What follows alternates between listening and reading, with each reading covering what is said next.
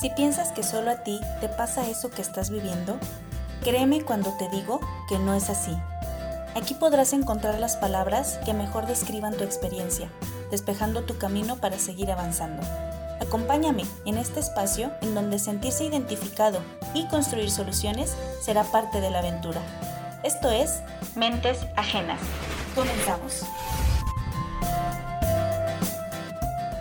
Hola, bienvenidos y bienvenidas a este nuevo episodio de Mentes Ajenas.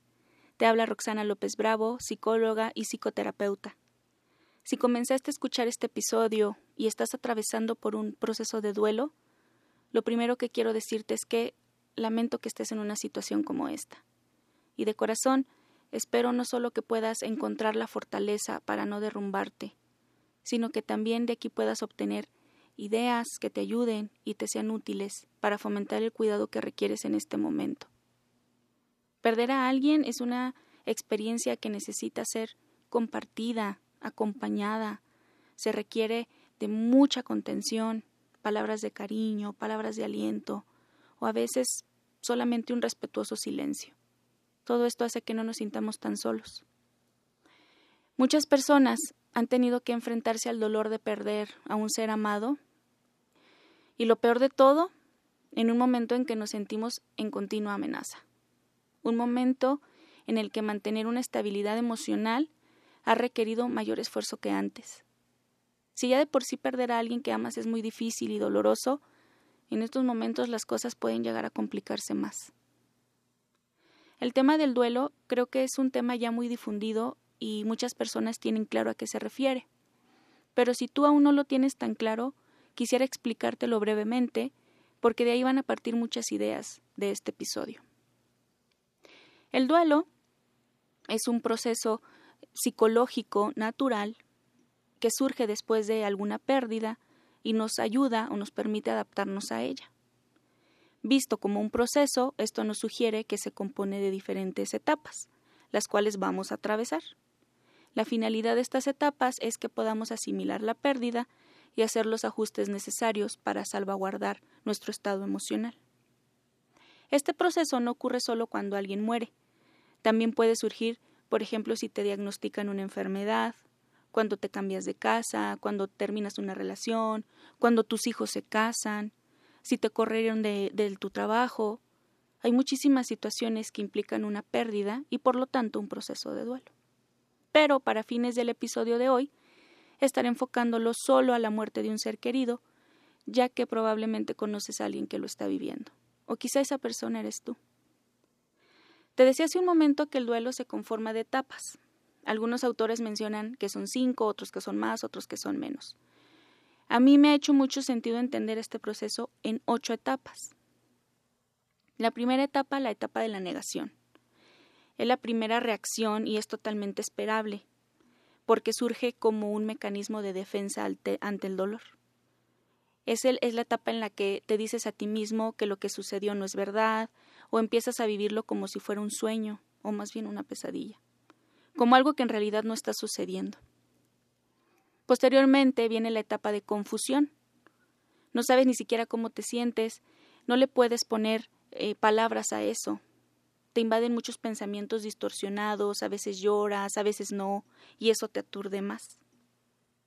Luego viene la etapa de la ira o del enojo, porque el ir asimilando que tu ser querido ya no está te parece injusto y no encuentras explicaciones suficientes, y eso puede despertar tu rabia.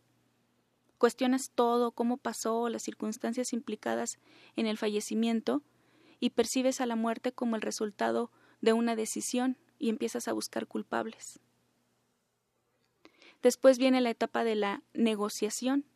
Es una etapa breve en la que se fantasea con la idea de que la situación se puede revertir o de que no vas a tener que enfrentar lo inevitable.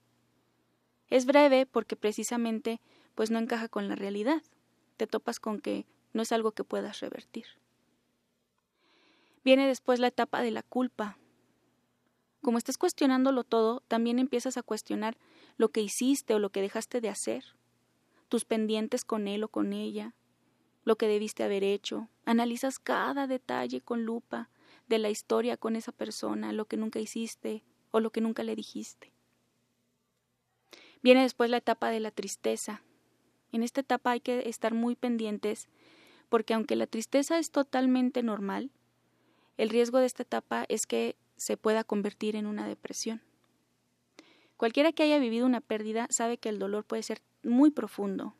Entonces decirle a alguien, no estés triste, no es muy útil, precisamente porque es imposible. Yo imagino esta etapa de la tristeza como el fondo de la situación, el momento más crítico y por lo tanto el más riesgoso.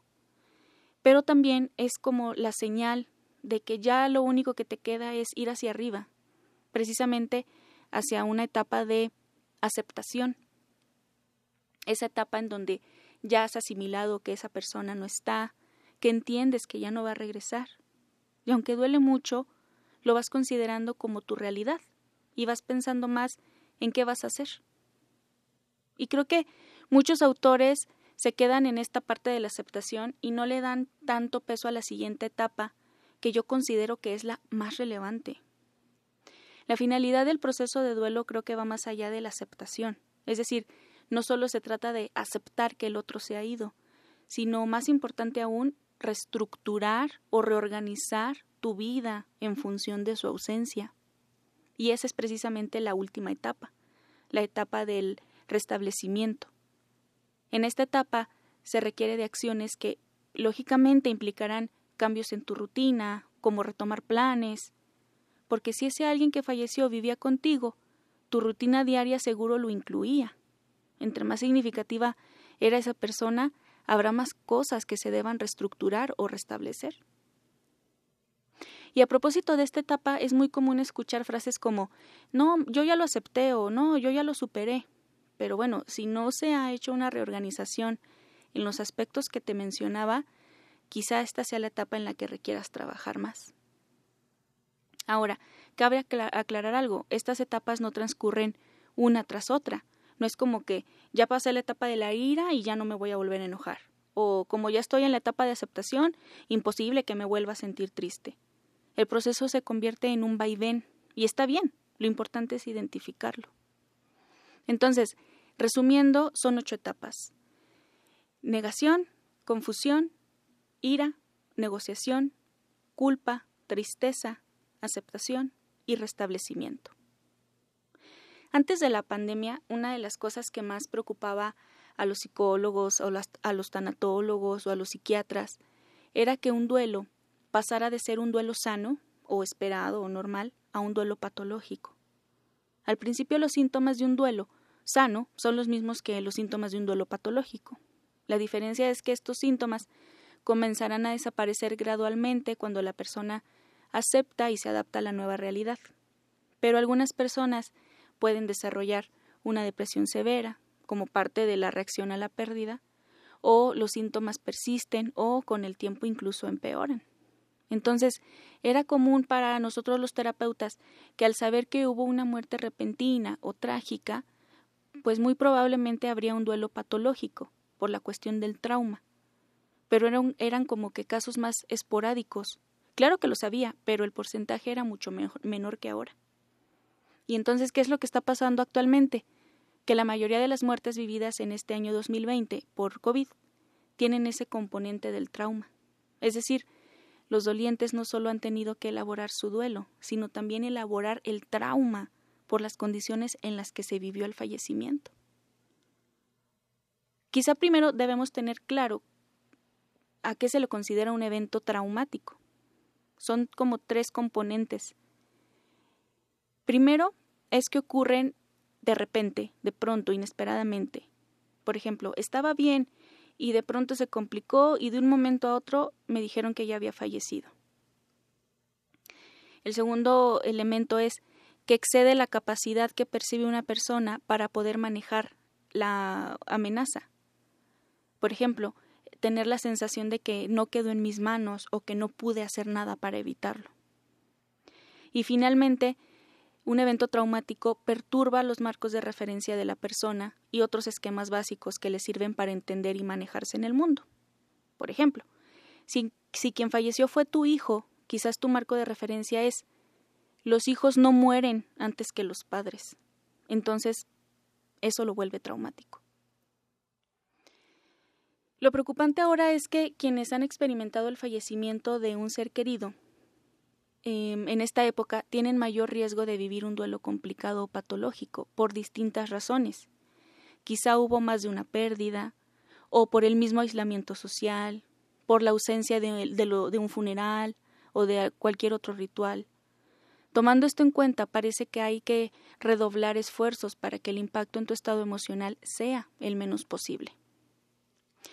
La personalidad y los modos de afrontamiento de la gente juegan un papel muy importante en estos momentos porque son factores de protección que precisamente pueden atenuar el impacto de la muerte de un ser querido y predecir a lo mejor eh, una mejor manera de adaptarte ante la pérdida. Pensemos, por ejemplo, en alguien muy resiliente, alguien resiliente. No significa que no va a sentirse triste, ni significa que la muerte de un ser querido no le va a doler significa que el impacto en esta persona puede disminuir y que podrá serle menos complicado adaptarse a todo lo que eso implica. Pero ahora imaginemos a una persona con un historial de depresión o con un tipo de personalidad dependiente o que tiende a ser pesimista o que ya ha tenido muchas pérdidas a lo largo de su vida. Esta persona quizá cuente con recursos de protección limitados y corre el riesgo de tener un duelo patológico. Es arriesgado crear una regla general, simple y sencillamente porque cada persona vive este proceso de manera diferente. Pero tú te conoces mejor que nadie y podrás revisar qué aspectos de tu personalidad o de tu carácter te van a proteger de esto o incluso te van a ayudar a sentirte mejor y a cuáles hay que prestarles especial atención. Es más, sería bueno que te tomaras un momento para hacer este análisis justo ahora y hacer esta introspección como un mero ejercicio de autoconocimiento. Diversos especialistas han creado algunas guías clínicas para personas que se encuentran atravesando, atravesando un duelo a causa del COVID. Y hay un aspecto particular en todas estas guías. Eh, muchas le prestan especial atención al tema del autocuidado. Ya te mencionaba que el proceso de duelo es normal, que el enojo, la tristeza y el dolor también lo son, que es imposible que no te sientas de esta manera. Y por eso lo mejor es concentrarse en el cuidado de tu persona, en el área física y en el área emocional. El área física es la casa de tus emociones, de tus pensamientos y de tus acciones. Si el cuerpo falla, lo más probable es que lo demás también falle. Por lo tanto, cuidarte físicamente es indispensable. Si has perdido el apetito, pues intenta comer un poquito, aunque sea saludable. Pero por el contrario, si tienes exceso de apetito, evita comer en exceso o compulsivamente. Intenta no alterar demasiado tu horario para descansar y dormir bien. Toma un baño relajante, recuéstate en un espacio cómodo. Dormir es necesario para restaurar el equilibrio. Mantente atento a las señales que te envía tu cuerpo. Quizá requieres bajar un poquito el ritmo, descansar. Intenta no estar demasiado tiempo inactivo, haz un poquito de caminata o estiramientos, pues la actividad física contribuye a un mejor estado de ánimo.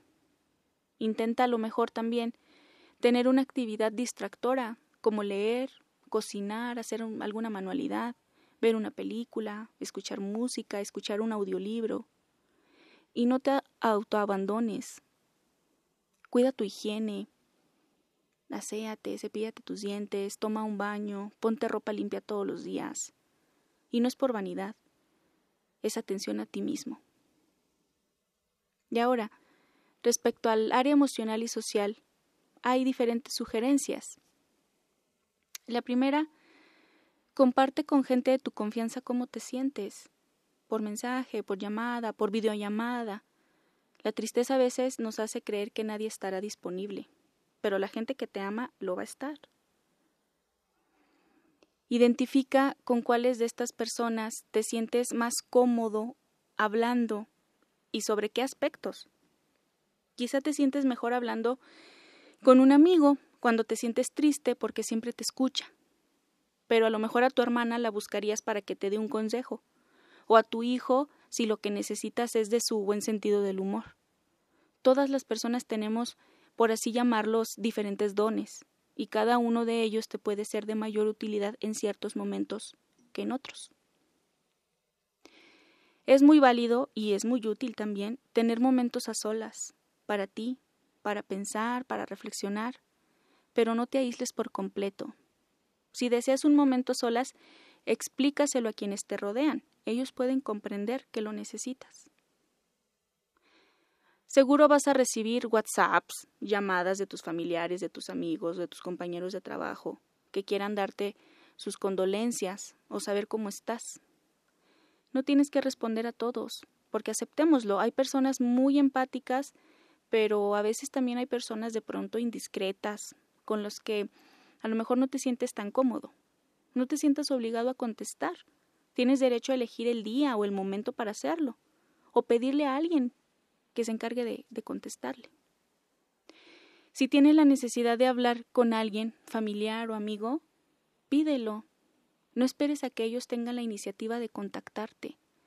Ellos quizá piensen que lo mejor es darte tu espacio y no te quieren importunar, pero también te quieren acompañar en tu dolor. Búscalos. Haz de tu hogar un lugar acogedor en donde te sientas protegido y cómodo por estar ahí porque este es el momento en el que más vas a estar en tu casa por la, por la cuestión del aislamiento.